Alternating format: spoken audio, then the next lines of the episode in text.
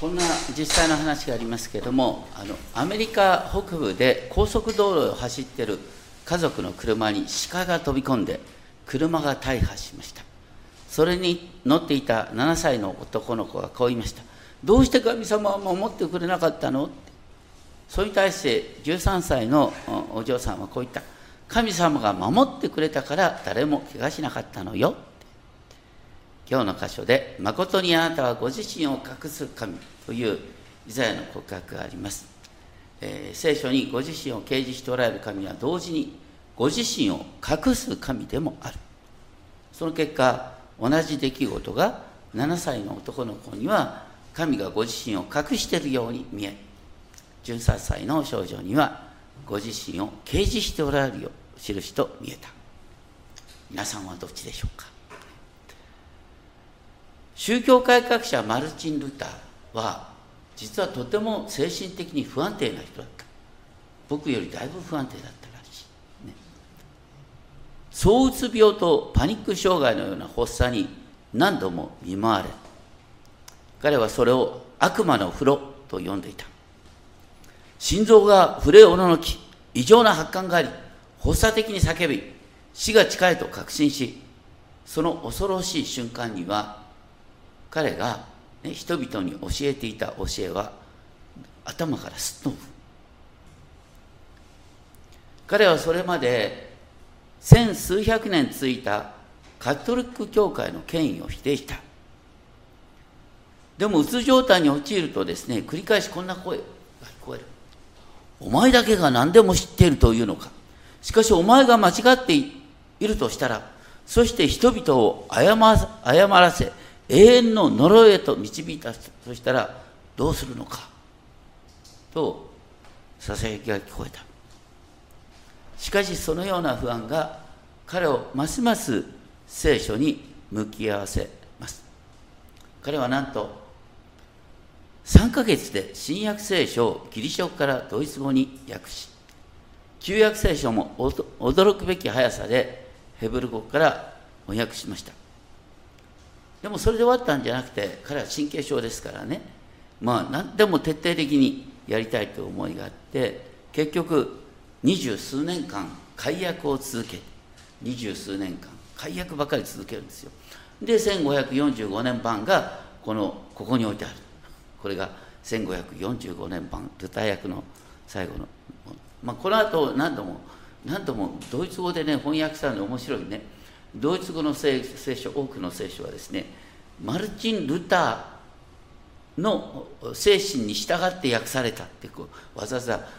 ルター訳ってルター訳してからもう何度も改訂されながらルター訳って名前がつく。それほどに彼は精神あの聖書翻訳にですね型を入れてたんですね、はい、結果的にルター訳聖書があのドイツに共通ドイツ語を作り出したって一般的に言われる。でも全ての始まりは彼が不安の中で真剣に御言葉をしたい求めた。ことから始まります。私たちがこの世でいろんなことを見てるとなんでこんなことになっちゃうのかって思うような不条理が起きます。そういう中に神様の臨在を知ろうと思ったって一般的には見られない。聖書のレンズを通して見ることによって初めて悲惨の中にも神を見ることができる。そしてこの不条理も神の御手の中にあるっていうことが分かるときに自分に関する限り誠実に生きてみようという気持ちになるんだ。今日はイザヤ書の44章23節からのところをですね、えー、読みたいと思いますがあのイザヤ書44章23節というと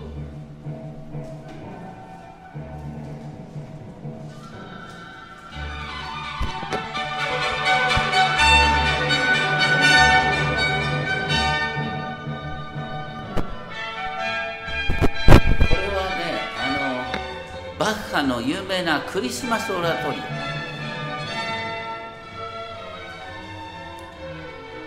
オなんでクリスマスを歌うかというと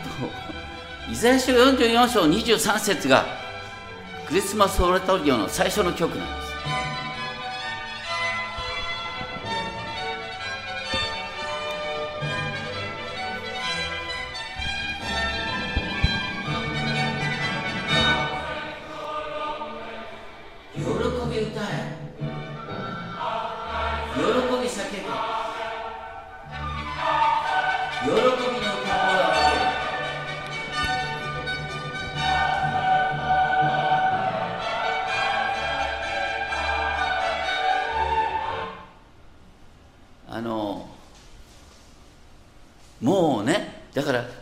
書44章23節っていうのは救い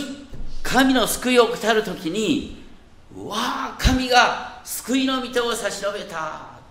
ていうだからさクリスマスの話の最初にね44章23節が出てくるなんて皆さん思わないでしょ？普通はね。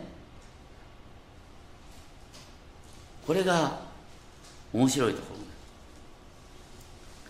で44章24節。ですね、主はこう言われる。この方はあなたはがない母の胎にいる時から形作られた方だと言って、私は主、万物を作った者、私は一人で天を述べ広げ、ただ私だけで地を押し広げた。と言って、イスラエルの神ヤーベこそが全世界の支配者だ、創造者だということを言う。そういう意味で44章25節駅舎って書いてありますが、あこれはなかなか訳しにくい。虚しく語るものと訳すことできます。要するに、これは偽預言者ですね。また、占い師。偽預言者とか占い師っていうのは、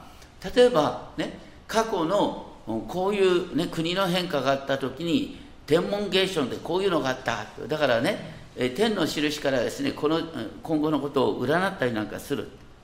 ところが、ねえー、神様は何とおっしゃったかというと、43章19節私は新しいことを行う。それが芽生えている。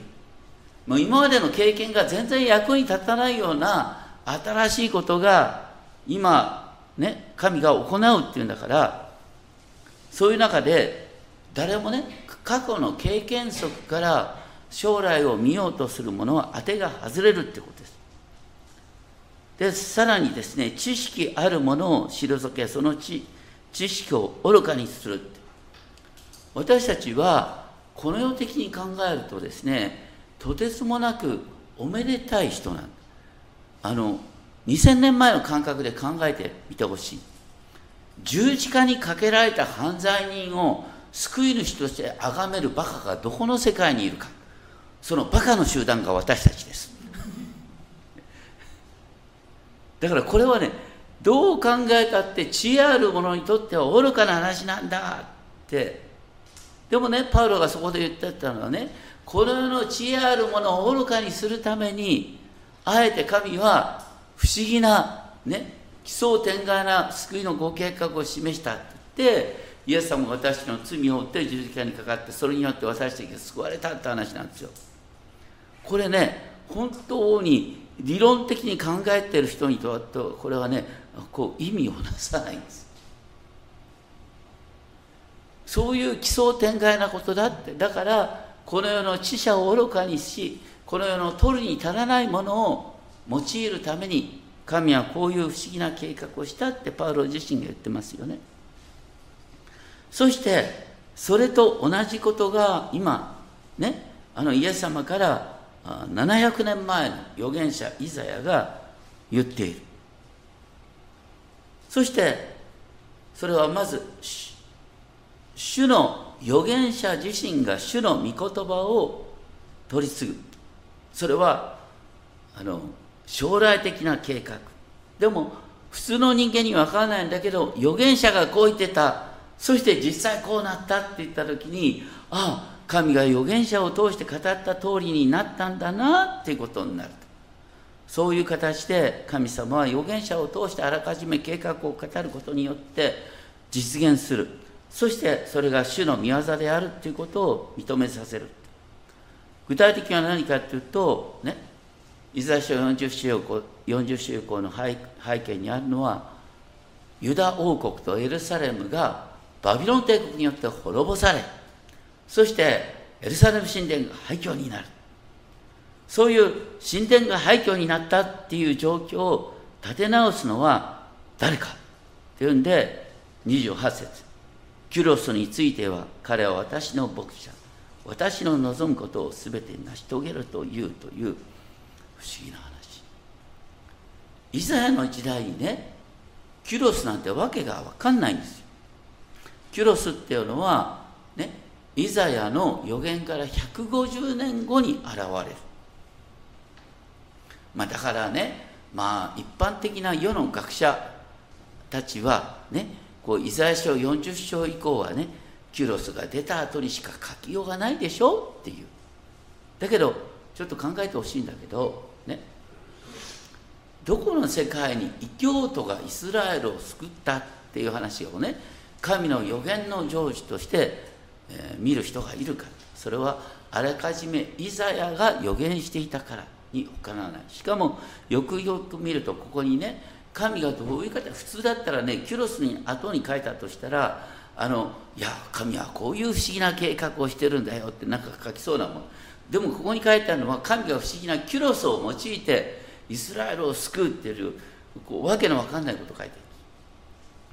でキュロスについてはイザヤから150年後に具体的に、えー、ね、記される書物がある。絵面記。ね、えー、イザヤのちょっと前になりますが、えー、皆さんの新科学2017年版では816ページ。絵面記1章。1節。2節。絵面記1章1節2節。すごい感動的だよね。預言者イザヤがこの絵面の150年前にね予言していた。そしてその通りになったっていうことを絵面が語っていく、ね、ここではエレミアによって告げられた主の言葉が成就するために主はペルシャのキュロスの霊を奮い立たせた。そしてペルシャのキュロスは言う。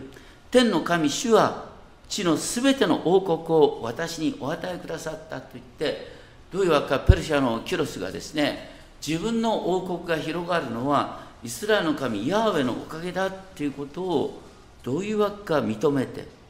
そしてエルサレム神殿をね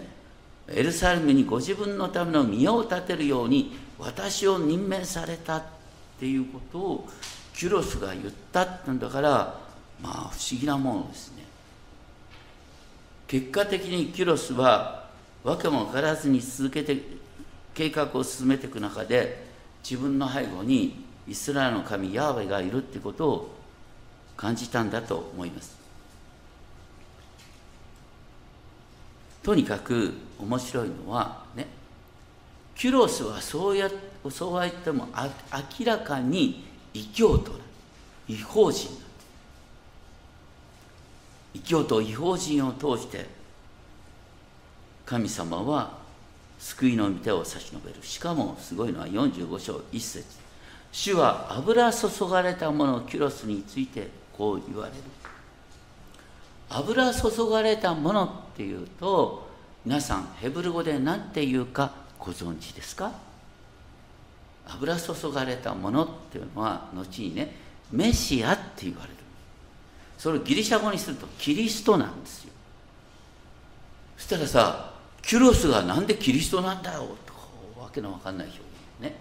というのはもともと油注がれたものっていうのはダビデが油注がれたものいわゆるね、ダビデ王家のものは油注がれたものだったんだけどダビデ王家が滅亡した後は油注がれたものっていうと、ね、ダビデの子としての救い主ってことになるはずなんだけどそういう時代になるちょっと前、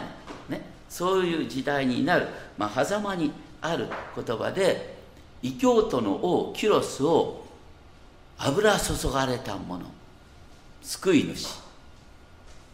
かのように表現する。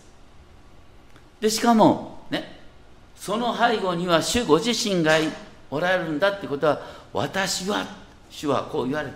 私はキュロスの右手を握り、彼の前に諸国を下らせ、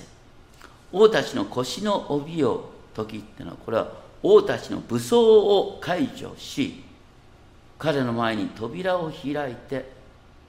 その門を閉じさせないようにすると言ってねキュロスの軍隊を進める道を主ご自身が開いていくそしてここでイザヤを通してですね主はおっしゃる。私は秘められている財宝と密かなところに隠されている宝をキュロスに与える。それは私がヤーベでありあなたの名を呼ぶ者キュロスを呼ぶ者イスラーの神であることをあなたが知るためだ。と言って45章4節感動的ね。主のしもべヤコブ。主が選んだイスラエル。イスラエルの救いのためにペルシャの王キュロスを用いるんだ。あくまでもでも目的はイスラエルの民を救うために異教徒の王を用いるんだっていう話なんです。そして45章5節。私が主である。他にはいない。私の他に神はいない。と言って私はあなたにキュロスに力を帯びさせる。それは日の昇る方からも西西からもって日の沈む方。日の昇るところから日の沈むところまで世界中がイスラエルの神ヤーウェこそが神であり他の神はいない。ということを認めるためだ。そして45章7節。私は光を作り出し闇を創造し平和を作り災いを創造する。面白いのはねあの創造するっていう言葉は創世記一章に出てくるですね。神は光を創造する。ね。世界を創造したっていう大切な創造するっていう言葉。創造するって言葉かかってるのは何？闇と災いだよ。私たち思うのはさでえ神様が闇と災いの創造主なんかよってって。すごいことだよね。だから言ってることは、ね、一見ね。だからイスラエルに起こってるのが闇で災いなんだ。エスサレム真理がなくなるとかね。皆さんの中で、ね、とんでもないことが起きた。災い。その中で私たちはどう認めるかっていうとこの災いも主の御手の中であって起きたんだ。ここには主の御手が働いてる。だから最終的にそれは益とされるんだ。というふうに私たちは認める。私は主。これらすべてを行うものと言って起きてることはわけが分かんないんだけどそれも主が起こしたことだ。でその結果がどうなるかっていうと45章8節ね。天よ上から滴らせよ雲よ義を降らせよと言ってそして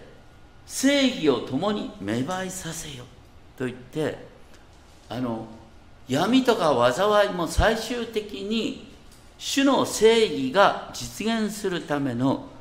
プロセスになるんだよっていうことを言ってくんです。あの世の中ではねなんか災いに遭うとさなんか自分になんか原因があるんじゃないかと思うねでも私たちクリスチャンにとっては災いも神の御手の中にあるんだあんまりこう言っちゃなんだけどね教会に来てる人と教会に来てない人に災いが訪れる確率確率はあんまり変わりそうもない気がするんだだから何のために教会に来るんじゃって教会に来ても同じように災いにあったら意味がないじゃないかって思う。そうじゃないの。そうじゃなくてね信仰が与えられてるかどうかは災いが起きてみた時に初めて分かる。信仰のない者にとって災いっていうのはどんどんどんどんねもうあの人生が暗くなっていろんなことを信じられなくなってですね人間不信になっていくきっかけになるかもしれないけど、ね、主を信じる者にとって災いっていうのはいやこれも神の御手の中にあって、ね、人生は自分の手でコントロールできないものなんだっていうことを私たちに自覚させて私たちを謙遜にさせ、ね、日々の生活が全然当たり前じゃないんだよ。全てが恵みなんだよ。ね。災いの中で他の人の愛が分かる他の人の痛みが分かるっていう形になっていくのが、まあ、クリスチャンなんですよ。だからクリスチャンであるかないかの結果はね災いに合うか合わないかじゃなくて災いに遭った時に現れるってことですね。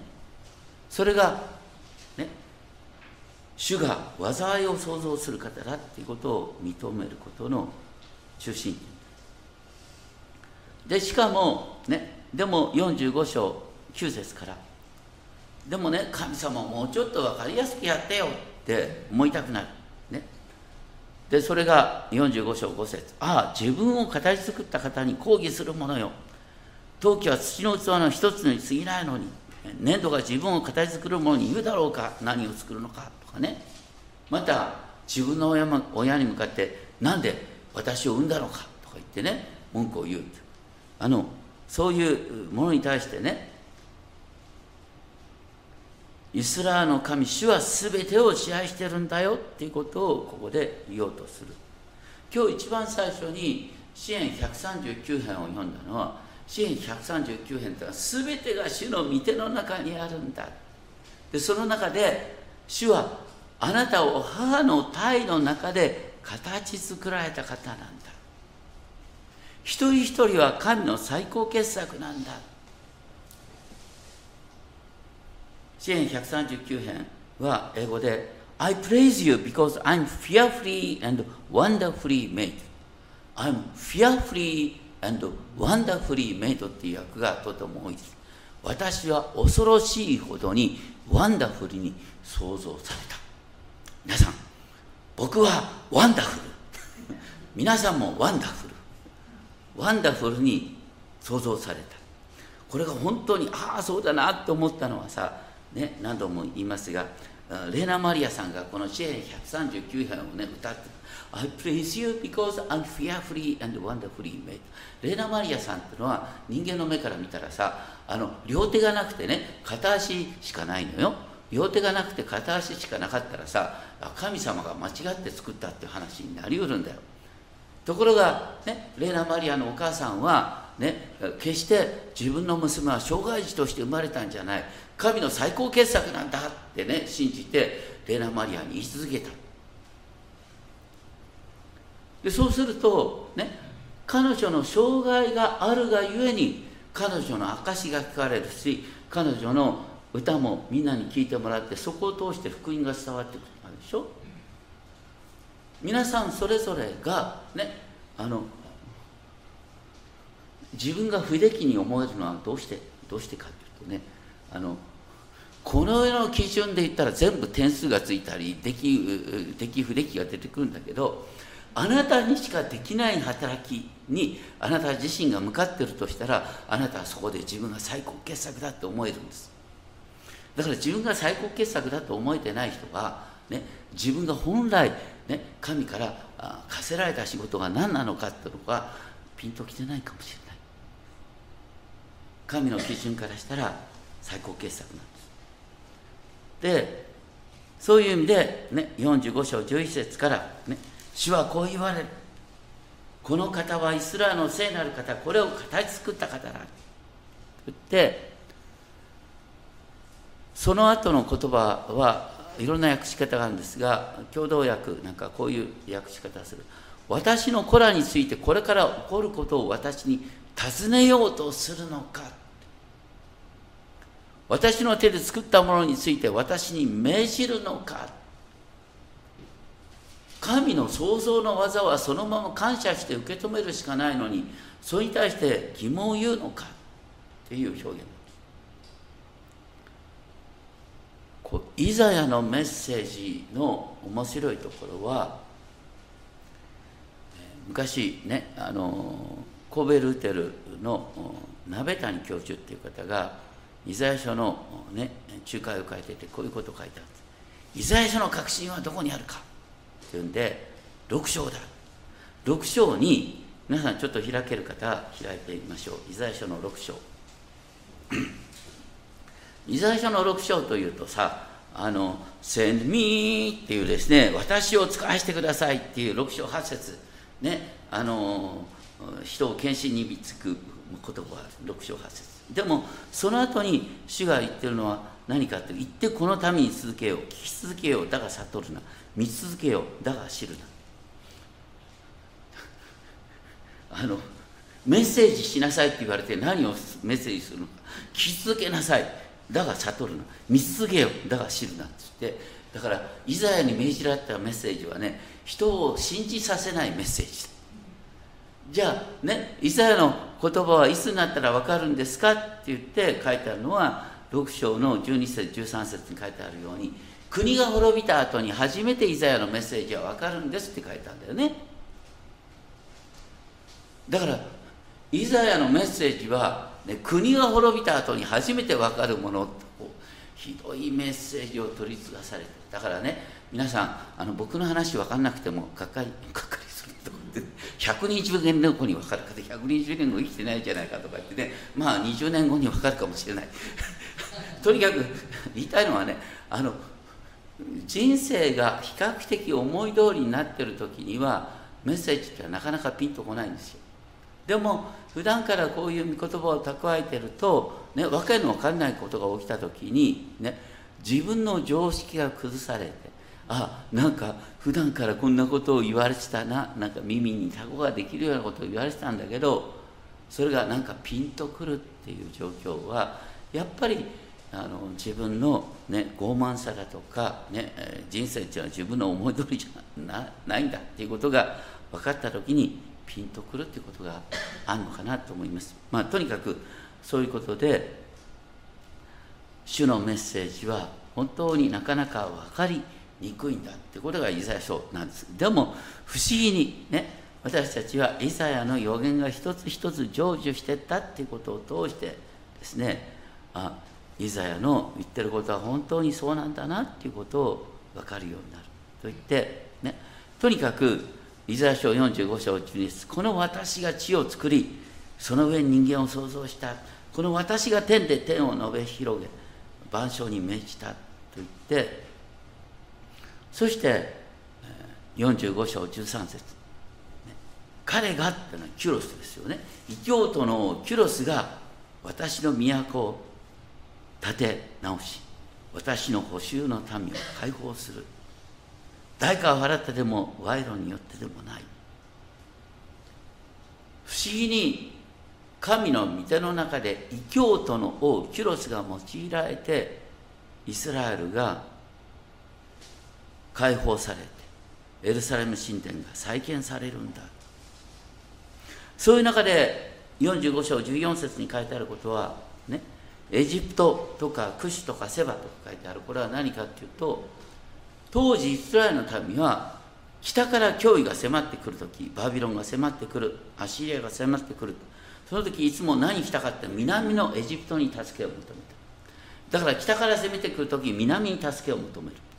ででここに書いてある何かっていうとですねやがてこの種の、ね、キュロスを通しての、ね、救いが成就する時に反対にエジプトに住んでいる人々がね自分たちは全然ねあの箸にも棒にもならない。わけのわかんない民なんだ。弱っちい民なんだ。でイスラエルの神以外に神はいないっていうことをエジプト人が認めるようになる。だからエジプトなんかに頼るなよ、ね、イスラエルの神主こそが支配者なんだよ。っていうことをエジプト人が認めるようになるんだからなんでエジプトを当てにするのかっていう話なんですね。その上でイスラエルの神救い主よ誠にあなたはご自身を隠す神。ね。どういうことかっていうと歴史表に見る形で考えたら、ね、イスラエルのバビロン保守状態を解放しね、エルサレム神殿の再建をさせたのはペルシャのキュロスなんです。ね、神はご自身を隠しておられるんです。神はご自身を隠している。人間の目に見えるのはキュロスこそが救い主だ。だから誠にあなたはご自身を隠す神これがねあのイエス様の時代にどういう意味を持ってくるかっていうとあの当時の人々は、ね、イエス様の時代の人々は、ね、ローマ帝国ってのはそれなりに公公正な支配をやってたそんな乱暴な国でもなかったんですよ。反抗しようとしない限り。ところがね彼らはやっぱりね私の独立国が欲しいんだ。と言ってで独立運動を起こしてローマ皇帝をね軍隊を送らせてエルサレムを廃墟にしたわけでしょ？イエス様の時代のユダヤ人たち。だからイエス様の時代のユダヤ人たちが本当にねこのイザヤ書を理解してたとしたらね神様は異教徒を用いてイスラエルを立て直すんだ。神様は異教徒の皇帝を用いてイスラエルだって立てることができるんだってことを認めてたとしたら独立運動なんか知る必要はなかったんです。でしかもね神が、ね、イスラエルを新しい時代に持っていくためになさったことは何かっていうと、ね、マタイの福音書で読んだようになんとご自身の救い主として使わした人を十字架にかけることによって私たちの罪をあがない。死の力を砕くって話だった。どう考えたってもうちょっと分かりやすい救いの計画があるだろう。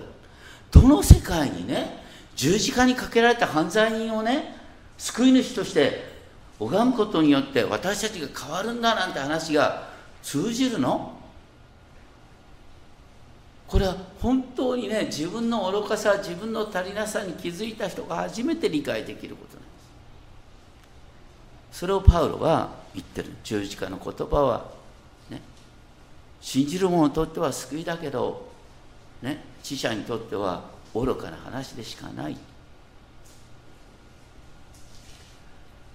一番最初に話したマルチン・ルターはねあのマルチン・ルターの最大の業績は聖書翻訳なんですよ。ルターの神学についてはいろいろね、あの矛盾すること結構言うんです。どうしてルターは矛盾することを言うかっていうとね、ルターはそれまでのカトリックの神学、カトリックのトマス・アキーナスを中心と神学っていうのは、理性的にね、全部整理できる形になってた。ルターはその理性的に整理できる神学に真っ向から反抗したんですよ。これは御言葉に沿ってない。御言葉はそういうことを言ってない。私たちパッとね聖書を読むと色とね矛盾が見えてくるんです。矛盾を矛盾のまま受け止めその場その場でそこそそれが私に語りかける語りかけに応じることによって私たちは救いを見えてくるんです。神学体系ってのはとっても危ないところがあるんです。そのルターがそのそういう神学体系を批判しながらでもね聖書の中心は何かって言ったら誠にあなたはご自身を隠す神だこの御言葉にあるって言ったんですね、今言ったように普通の人の目には十字架につけられたつけられた犯罪人が救い主なんてありえないんですよ。神はご自身を隠すんです。だから理屈で考える人から神はご自身を隠すんです。ただ神の前にへり下ってどうにか本当に神様を救ってほしい。神様あなたのなさることは分からないと言って神様に訴えながら神様に嘆いていく。そういう中で神が示してくださるのがこの、ね、ご自身を隠す神が同時にご自身を表してくださる神であるっていうあの逆説です。よく私が言う例えですけれどもねあのハワイのモロカイ島にあの多くのハンセン病、ね、昔雷病と言われた患者が送られた。そこにあのダミアン氏が単身、ね、入っていって援助活動をした。やがてダミアン自身も雷に侵されて病気になった。でもそういう中で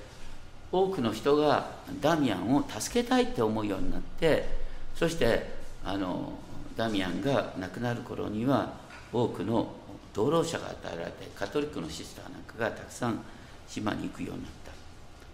その島を訪ねたアメリカの小説家のスティーブンソンがこんなことを言った。